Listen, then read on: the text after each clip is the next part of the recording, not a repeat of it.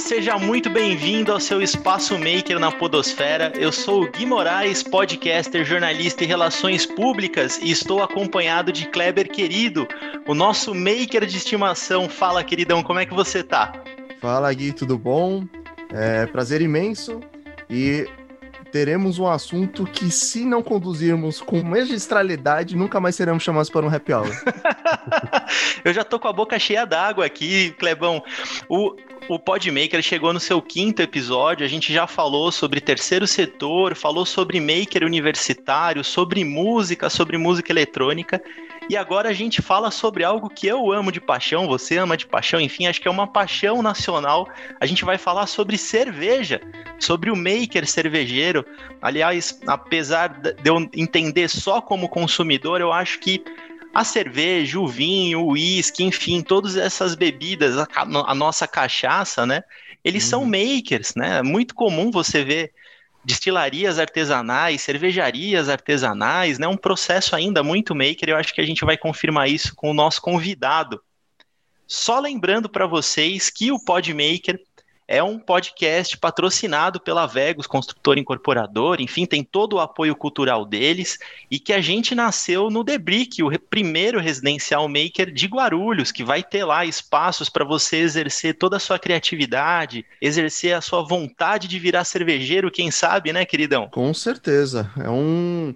Eu acho sensacional esse, esse trabalho cuidadoso, minucioso para chegar em tantos sabores, em tanta, em tanta apuração, assim, é uma coisa sensacional. E cerveja, bem como você falou, é uma paixão nacional. E na Vegas não é diferente. o pessoal gosta bastante. E é claro que a gente não vai ficar nesse papo apenas de apaixonados pela cerveja, a gente trouxe um especialista, um maker, que a gente vai conversar, saber como é que foi o processo de aprendizado, a criação, enfim, Será que a gente sai daqui com alguma receitinha, queridão? Tomara. Se tudo der certo, espero que sim, mas vamos ver se ele vai passar essa bola, né? Essa, esse segredo pra gente. E a gente trouxe, quero agradecer a presença do nosso querido Antônio Bicarato, ele que é uma das mentes por trás da Tito Beer. Caso alguém não conheça a Tito Beer, ela é uma micro cervejaria artesanal localizada aqui em São Paulo, na região das, da, da Pompeia ou das Perdizes, Antônio? Na Lapa, na Lapa, na verdade, que a gente nasceu ali, o Tito é a referência à Rua Tito, né? É, ali na Lapa, foi a primeira garagem nossa. E aí a gente, na verdade, saiu andando pela cidade. Hoje a gente está meio espalhado por aí, né? Mas Olha lá. qualquer coisa também, bom dia, quer dizer, bom dia, boa tarde, boa noite, né? Não sei que horas que a gente está, você vai escutar esse podcast, mas enfim. E aproveitar para dizer o seguinte: você falou de água na boca, mas se a gente a gente está gravando esse podcast aqui pela manhã, mas se a gente se liberar de é, convenções sociais, já são duas horas da tarde na Alemanha, já podemos beber, bicho, não tem problema não. Olha aí, já ganhamos uma desculpa, queridão. Olha, se a gente não seguir o nosso relógio, vamos sempre seguir o relógio da Alemanha e vice-versa. o horário é subjetivo, o que vale é a vontade. Antônio, Vamos falar um pouquinho então sobre a sua saga como cervejeiro e a sua a saga da Tito Beer, né? Que é uma marca de cerveja tão querida aqui em São Paulo, ela tem esse ar todo artesanal, todo independente, né? Aliás, você que é um cara, que é um maker, é um cervejeiro, mas que não veio exclusivamente do universo da cerveja, você também circulou por outros circuitos, né? Conta um pouquinho sobre a sua história, a sua trajetória e a trajetória da Titubia. Tá, bom, acho que começando pelo começo, né, Guilherme, o, a, a, a, minha trajetória, né? Primeiro, essa trajetória da Tito, ela começa na, na SPM, né? É, meu primeiro, meu primeiro é, sócio, ele é um ex-colega de classe da, da SPM, e eu acho que, como um sonho clichê de universitário, a gente saiu da faculdade naquela coisa, puta, vamos ter um bar um dia, né? Porque daí a gente sempre pensava é, vamos deixar de dar dinheiro para os outros, vamos ver se a gente gasta pelo menos para nós mesmos, né? E a gente, enfim, é, o Klaus ele acabou tomando um rumo profissional totalmente diferente. Ele foi para fotografia, né? Morou até um tempo fora do, do Brasil. e eu segui a minha trilha como publicitário em agência, agente de propaganda, e né, naquela coisa, né? Separou ali em trajetórias diferentes, é, casei, tive filho, e, e, as coisas vão, vão acontecendo na vida de um jeito bem, né, até um pouco caótico, né? Até que foi em 2011, né, um, um amigo meu, ele ganhou de presente da namorada um curso de, de cerveja, e nesse presente dela, ela podia, eu, ele podia chamar uns amigos para participar do curso. E aí, enfim, ele me chamou. E aí a primeira coisa que eu vi é que, assim, não é um bicho de sete cabeças, né? É água, malte, lúpulo, levedura, paciência. É basicamente isso os ingredientes da, da, da cerveja, né? E também a, a, tolerância, né? Porque você vai errar, você vai fazer coisa que, você, que é ruim, que é horrível, tudo mais.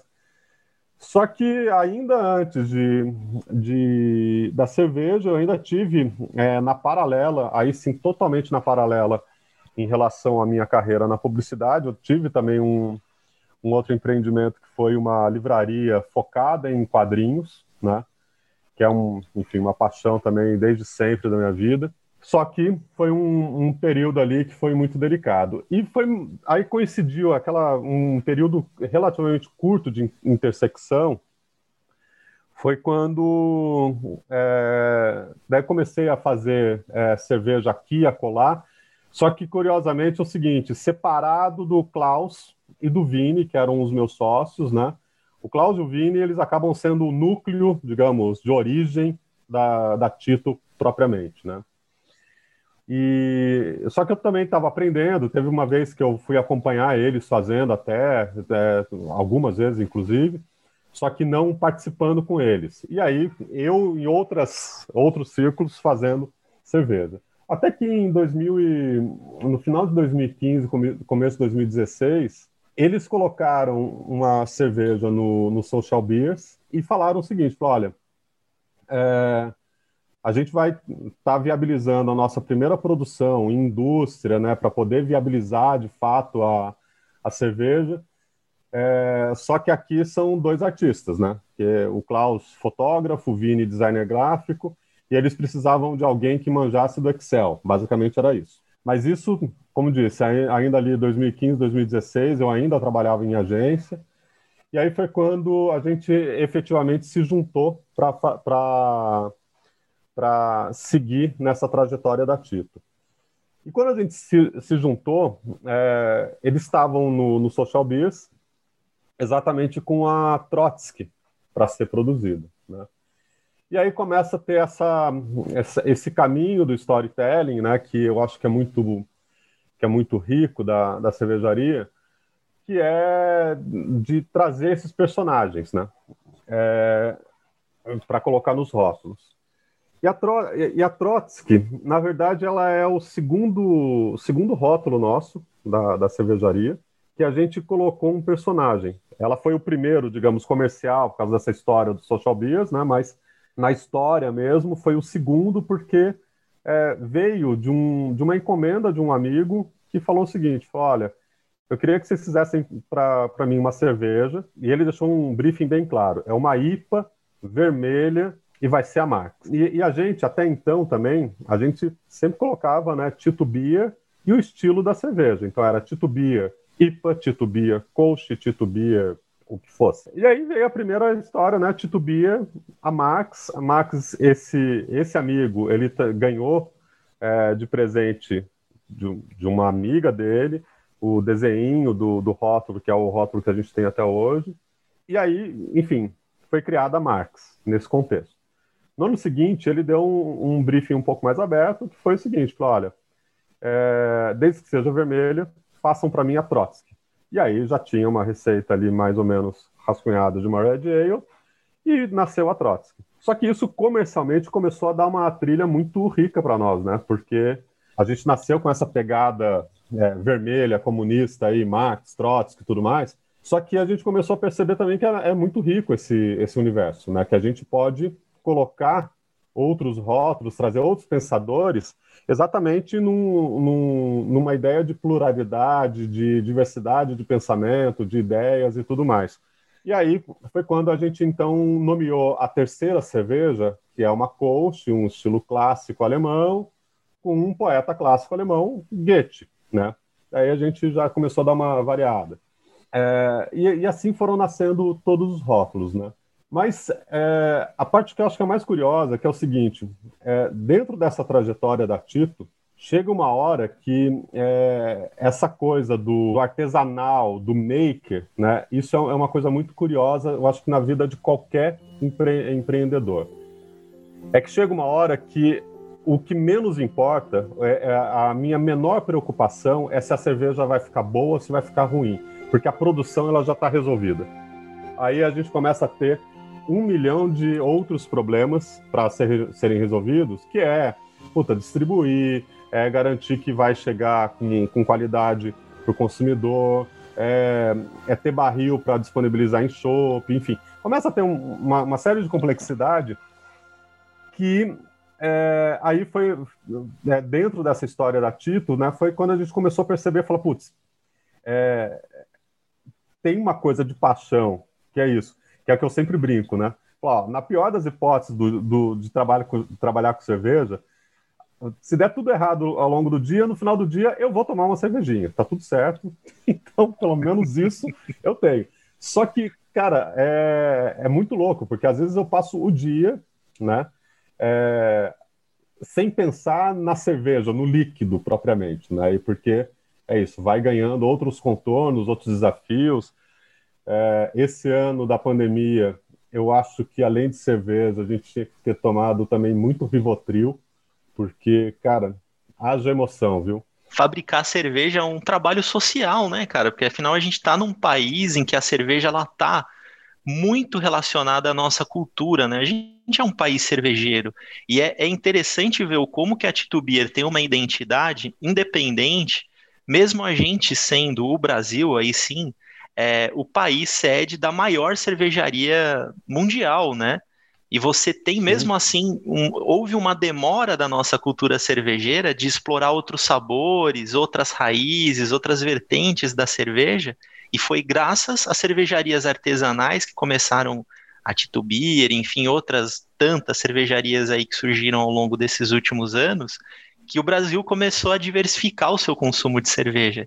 E a cerveja, eu pelo menos como gosto muito, é uma delícia porque você viaja em cada sabor, você começa a descobrir que você gosta mais do amargo ou do, da mais leve, né? Eu queria que você comentasse um pouco sobre o seu consumo. Você já disse que universitário, tá. é... quis montar o bar. Como que você chegou no mundo da cerveja? É, putz, Guilherme, é, é uma trajetória que é isso, né? A gente a gente está na, na, na, na, cerveja artesanal e aí, às vezes tem até essa, uma certa, não vou dizer arrogância, né? Mas às vezes parece um pouco é, um pouco arrogante mesmo, vai. Eu acho que esse é o termo no final das contas de falar, ah, não, não tomo escola, tal, não sei o quê, mas espera lá, a, a origem nossa é a escola, é a Brahma, é a Antártica, essa é a origem é, da, da cerveja, né? A cerveja é diferente, não sei se se vocês vão, vão lembrar, mas talvez é, tenham pegado isso. Mas eu lembro quando a Kaiser lançou a Kaiser Bock, falou, nossa, uma cerveja totalmente diferente. Sim. E que eu acho que, na verdade, ali começou a até dar uma, uma pista do seguinte: falou, poxa, existem outras possibilidades, né? É, eu acho que existem outras, outras chances da gente provar mais coisas. E eu acho que o, o ambiente cultural ele acaba sendo um fator determinante para muita coisa. Porque é o seguinte, o que, que a gente foi vendo ao longo desse período, né?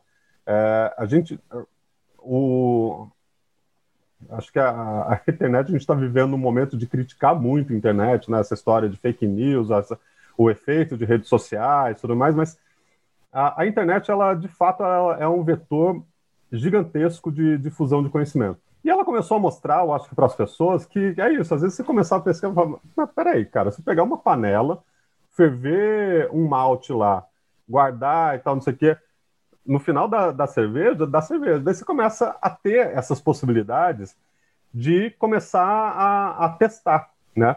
Eu acho que não é por acaso que essa onda da cerveja artesanal ela começa super tímida lá no começo dos anos 2000, é, daí ela vai ganhando uma força, daí assim, Eisenbahn, é, Baden-Baden, são marcas que na, é, começam a ganhar uma relevância ali no, na primeira década do, dos anos 2000, né?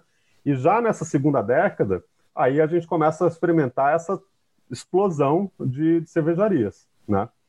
Então, e o que, que eu acho que é muito rico, né?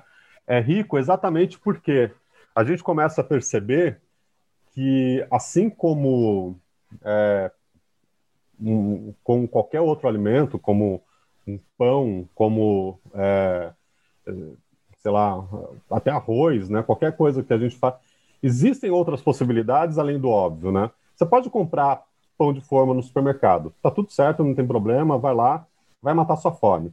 Agora, você também pode comprar um pão com fermentação artesanal, piriri, parará, com grãos, com quinu, enfim. Você começa a ter acesso a essa diversidade e eu acho que a partir do momento que você começa a experimentar, você fala, poxa, não precisa ser só um, uma receitinha é, básica, né? Que é até um pouco do que a gente também é, traz nas nossas receitas, né? Queridão, você vai falar que eu tô bêbado, mas eu não tô bêbado. A, conversa tá uma delícia. Mas eu fiz um paralelo na minha cabeça para a gente retomar o assunto da profissionalização da Tito Beer, que você não vai acreditar. Então, segura essa. Eu fiquei viajando na conversa do Antônio Carlos e a gente é apoiado pela construtora. Eu fiquei pensando no quanto o mercado da construtora ele é parecido com o mercado cervejeiro, porque você tem construtoras que são gigantescas e que aplicam no mercado ali um determinado modelo de negócio, e você tem construtoras menores que vão crescendo num processo artesanal, como a história da Vegas, queridão, você é testemunha disso, e acabam ouvindo mais os seus clientes, ou às vezes gostam mais daquele processo e acabam inovando até que se tornam mainstream também, até que chegam no mercado fazendo algo novo que vai ser depois copiado pelas, pelas grandes construtoras. Isso aconteceu com a cerveja no Brasil, né? Você tinha ali aquelas marcas clássicas de cerveja, as artesanais chegaram inovando e agora é muito comum você ver grandes empresas cervejeiras querendo fazer rótulos diferentes de cerveja, receitas diferentes de cerveja. Eu tô louco, querido? Nem um pouco. Na verdade, é, falou muito bem. É, todos os apoiadores, diretores e investidores que fazem parte da, do grupo Vegos, da equipe Vegos, são apaixonados por cerveja e têm um cuidado extremamente especial no desenvolvimento dos seus empreendimentos. Né? Então, prova disso, como, como o Gui falou, o próprio The Brick, que é um empreendimento com um conceito maker, né? Que ele teve todo esse tempo, né? Toda essa maturação aí de poder né, criar um ambiente único, espaços únicos, né? Inclusive, a gente está tratando de um assunto, né, cerveja. A gente tem até o próprio Cozinha Master Kitchen, que é um espaço do Brick que você consegue produzir esse tipo de bebida. Então, faz todo toda a relação com o que você falou, não tá nem um pouco bêbado, inclusive eu, eu, eu brindo com você essa referência. Antônio, desculpa aí essa palhaçada, Imagina. mas é que a minha cabeça foi viajando na sua história. E aí eu queria retomar um ponto importante da, da Tito Beer, né? Uhum. Porque afinal agora vocês estão chegando numa distribuição em larguíssima escala. Vocês estão conseguindo fazer a Tito Beer chegar para além das fronteiras da Lapa, né?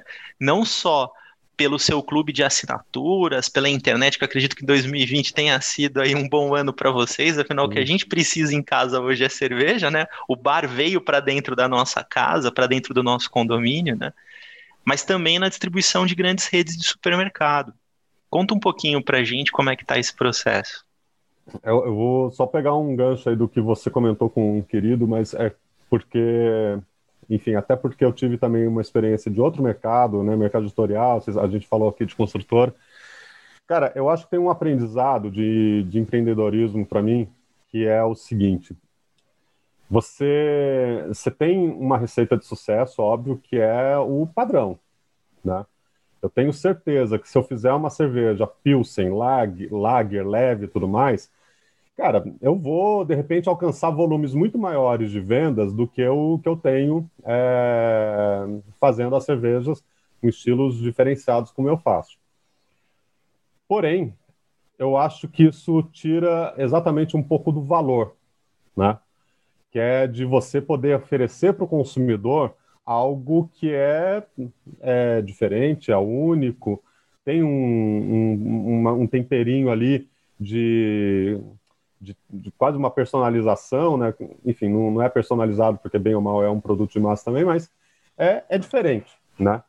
Então, eu acho que é, esse para mim é um aprendizado muito forte que, de verdade, se um dia eu cair na, sei lá, na indústria farmacêutica por alguma razão, eu acho que existe dentro da, de uma indústria que pode ser super regrada também, outras formas de você pegar e fazer. Não, eu acho que existem outros caminhos de você é, poder fazer as coisas de uma maneira um pouco mais é, é, um pouco mais criativa nesse sentido, né? Que aí entra essa cultura do, do maker. Então, é só, só fazendo um, um adendo a essa conversa que você teve aí com, com o Kleber, que eu acho que é importante.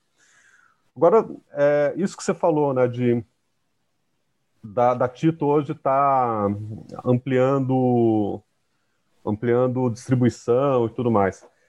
Putz, Guilherme, sendo muito franco, é para mim é uma, é uma conquista assim muito muito valiosa. Esse ano, em, no final de maio, começo de junho, eu estava pensando seriamente, falar, cara, vou dar um tapa no meu currículo, vou voltar para a agência e foi legal, mas não dá mais. Né? Porque, assim, é uma, é uma dureza, é difícil pra caramba, e esse ano ele realmente foi muito áspero, muito duro para qualquer negócio.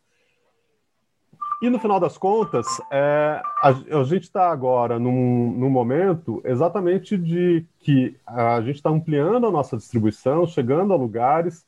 E eu confesso para você assim, que na primeira semana que a cerveja estava no, no Pão de Açúcar, eu estava quase ali secando lágrimas na frente da prateleira, né? Porque é, é, é isso, de um, de um cenário que eu estava quase jogando a toalha, falar, puta, vamos lá, vamos, né? Levanta, vamos, vamos que vamos. E, e esse é um, universo que eu acho que é muito, muito bom, assim, porque você começa a ver é, por rede social, por é, pessoas é, citando, daí começa a ter um, um outro trabalho que começa a aparecer também de é, da cerveja em alguns em alguns é, veículos de comunicação e tudo mais que fala poxa é, é um, é um resultado muito legal né? É, é, óbvio que tem a questão, é, a gente está num negócio, é óbvio que eu tenho o lado financeiro, mas tem um, uma coisa de, é, de realização pessoal que ela é muito grande nisso, pensando nessa vida de empreendedor, né? Que é, falar, puta, pensar nessa trajetória que foi a gente pequenininho, né? Os nossos beer gardens, né? Os Tito Beer Gardens que a gente fazia, uma coisa que de verdade eram apaixonantes, mas está começando a ficar um pouco difícil de fazer aqueles eventos é, super íntimos e tudo mais, porque eu começo a ter uma, uma complexidade, às vezes até para parar um dia para programar um evento de final de semana para 30 pessoas, que era o que a gente fazia. Então, é, a, eu tive uma chefe que ela sempre falava, né? A vida é um eterno trade-off. Você vai, você vai é, largando umas coisas para conquistar outras, né? Então, assim, a gente perde um pouco desse caráter super é, intimista que a gente cresceu, mas a forma como a gente tem de tentar manter um pouco desse, desse tom é exatamente na forma como a gente trata o nosso storytelling, como a gente trata a nossa marca, como a gente está é, tá trazendo novos personagens, que a gente come, que a gente cria alguns vínculos com o público que assim, modéstia à parte, eu acho que gente, são vínculos muito mais é, fortes do que outras é, cervejarias fazem. É, obviamente, eu me orgulho bastante de, de ter construído, mas é, uma, é um trabalho muito difícil também, né? Porque tem muita casca de banana nessa história, né? É, vou dar um exemplo para vocês. Uma, a nossa Stout, quando a gente estava ainda era uma stout, não tinha nome, não tinha personagem e tudo mais. A gente levou para o Rio de Janeiro, num evento, e daí a galera começando a perguntar, falou, pô, qual que, quem que é a cerveja, né? Falei, cara, não tem ainda, é stout, é stout, é stout, não tem.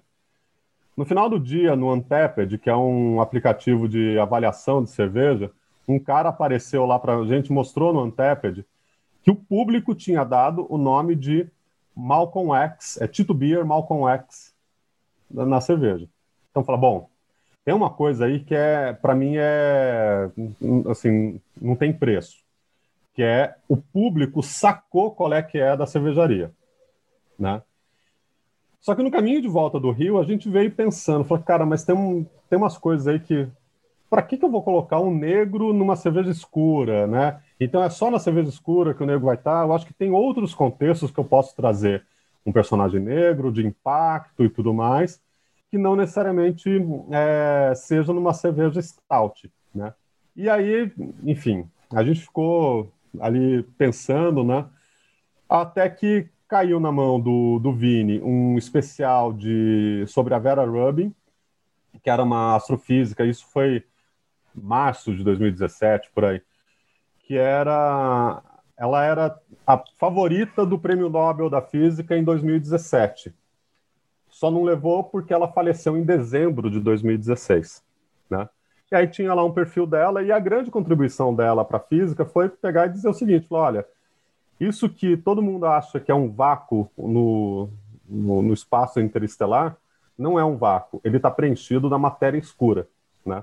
que é a, a grande busca da, da física hoje para saber o que Katsu é a matéria escura.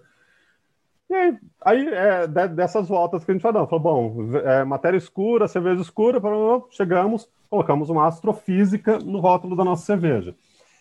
E aonde que a gente vê que gente, isso foi acertado, né? Porque é, muita gente fica falando, mas quem é Vera Rubin? Eu não sabia quem era Vera Rubin até, até esse momento, né? É, só que, quando toca o telefone da Federal de São Carlos, que os caras estão fazendo um congresso de astrofísica e querem ter a cerveja porque tem uma personagem que é relevante para eles, fala, bom, de novo, acertamos, porque não se trata de fazer um negócio que é, que seja é, é isso, é, escola a cerveja que desce redondo. Eu acho que é você fazer um negócio bem feito que cada um de nós aqui vai pegar um rótulo.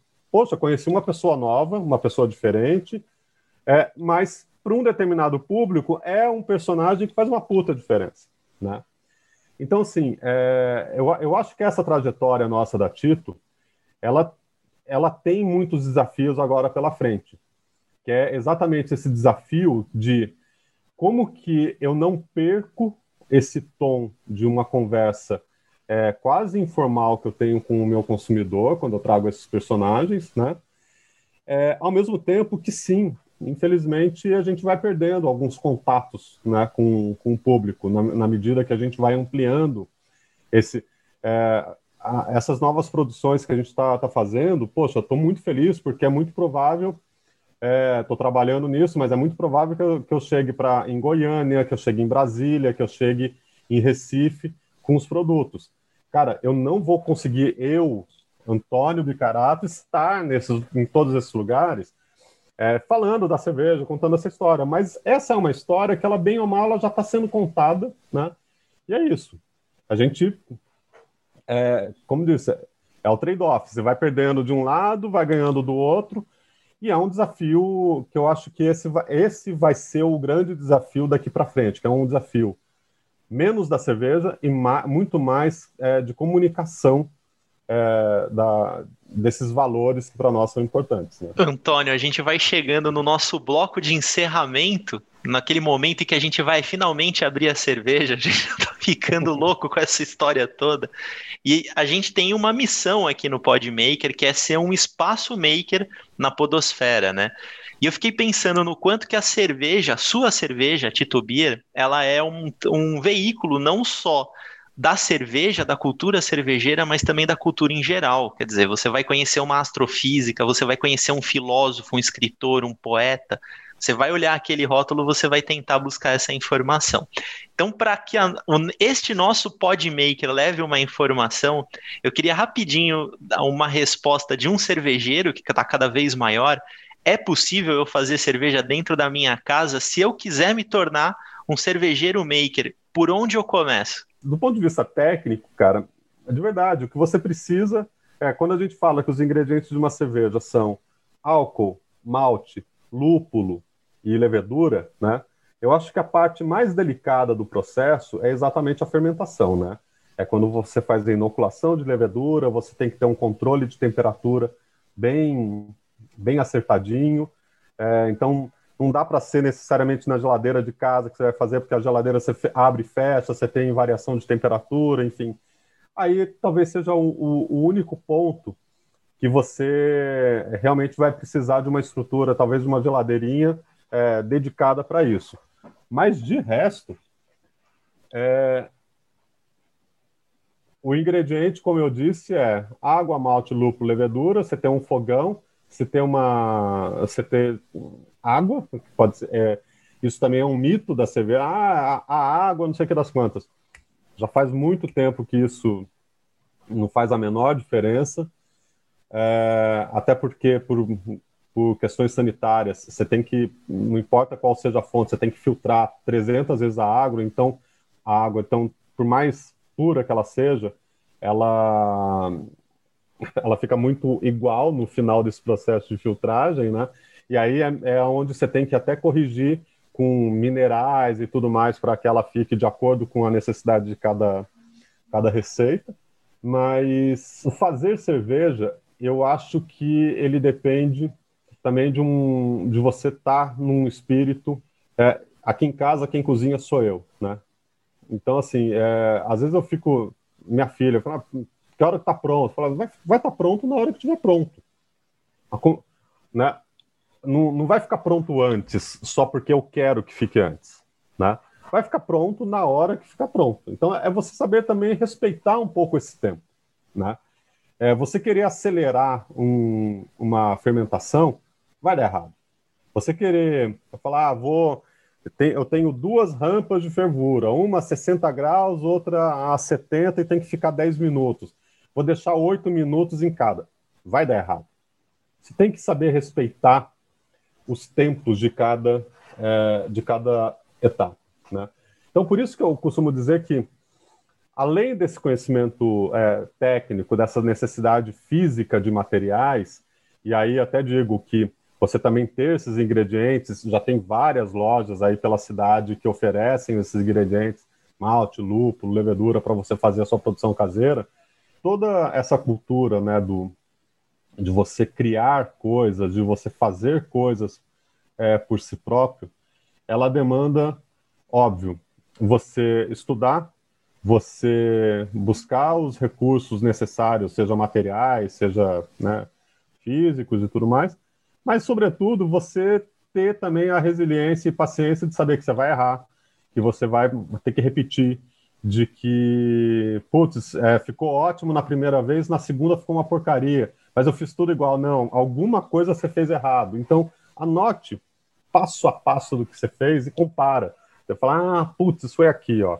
E a gente vai falar, ah, tem diferença se eu fiz num dia quente e outro estava um dia frio? Tem diferença, vai dar diferença nessa produção super caseira, qualquer, qualquer variável é uma variável, né? Então, e que importa no final do, do produto.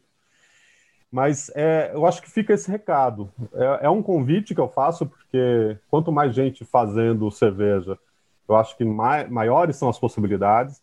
Eu costumo dizer que o primeiro infiel a Tito Beer sou eu, porque eu gosto de provar o que os outros estão fazendo também né? E, e ver o, né, o que está vindo aí no mercado, porque, porque eu acho que é isso, a gente constrói coisas muito bacanas se a gente consegue também beber da, da, das fontes, né? De outras fontes de conhecimento, de outras ideias que a gente pode ter. Quer dizer, queridão, é sempre esse papo. Né? O, o Podmaker ele tem essa receita, assim como água, lúpulo, levedura, né?